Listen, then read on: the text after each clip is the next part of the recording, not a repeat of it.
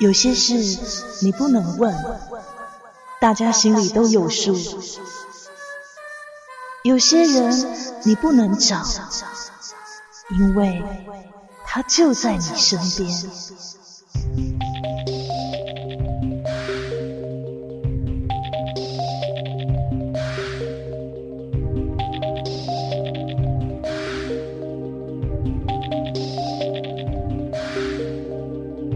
巴黎鬼故事。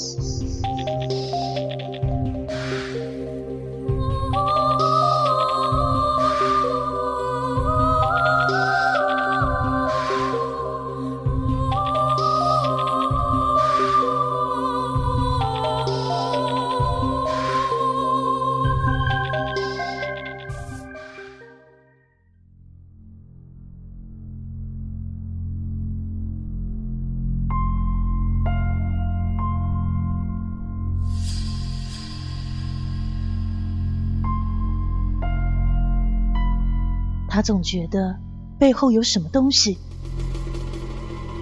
但是却看不到。有时特地到立地的大衣柜镜子前，猛地回身，依稀见到背后有什么飘带状的东西一闪而过。为此，他常常到商场去，在两面对放的试衣镜前反复的照，反复的照。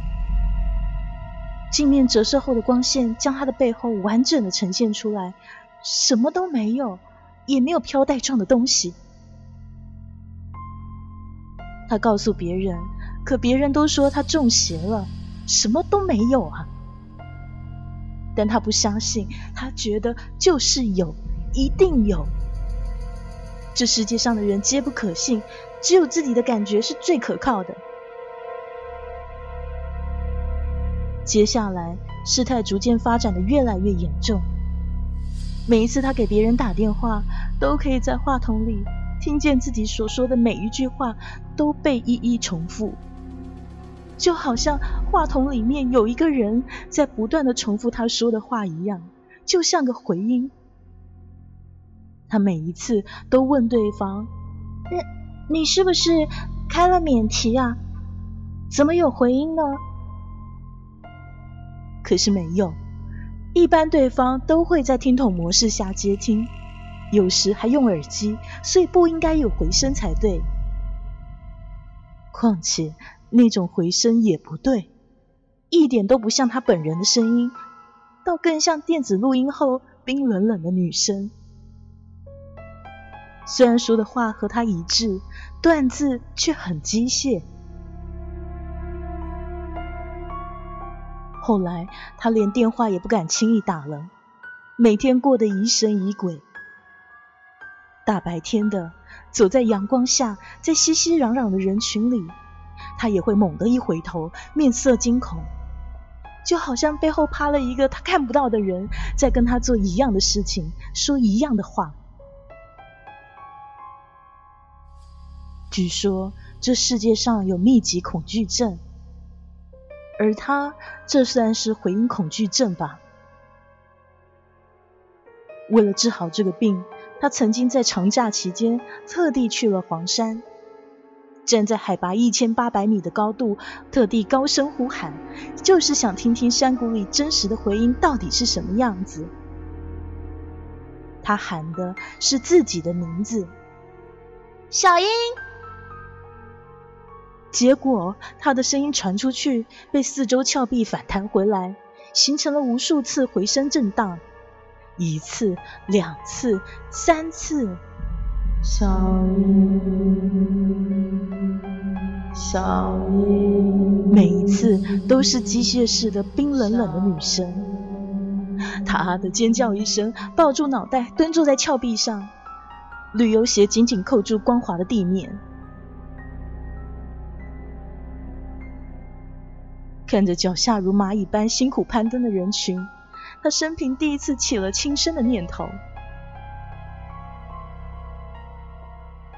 只要轻轻一跳，从此解脱了，我不必再整天担心背后莫名的黑影。不用再害怕电话里听到自己的回音，一切都将烟消云散。他常摆着脸，仰头看向天空，天上白云朵朵。哼，这是一个多么好的自杀的日子啊！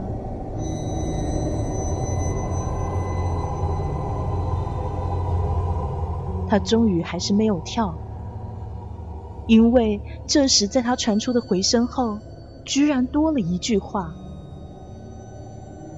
小英，还我的贝来。”他以为自己听错了，嗖的站起来，四下环顾。游人如织，人来人往。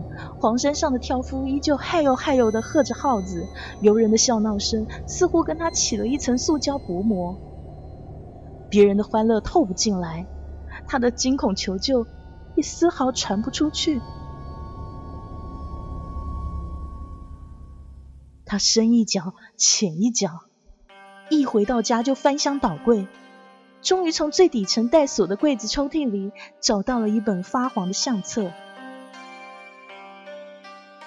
照片里的女婴是连体儿，姐妹俩的背紧紧的贴靠在一起，血脉共享。为了让他们将来更好的生存，也为了提高他们出生后的存活率，父母借了巨款，给他们施行了分离手术。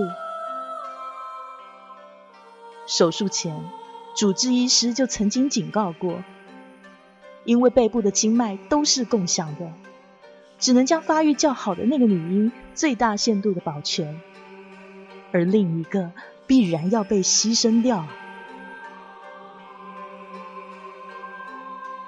父母含泪的答应了，最后活下来的是姐姐，妹妹在手术后的第三个小时。就死了。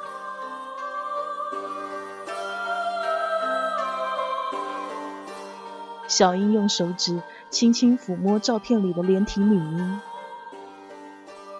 而在她的身后，有另一张脸正无辜的望向她，双手蜷缩，全身赤裸。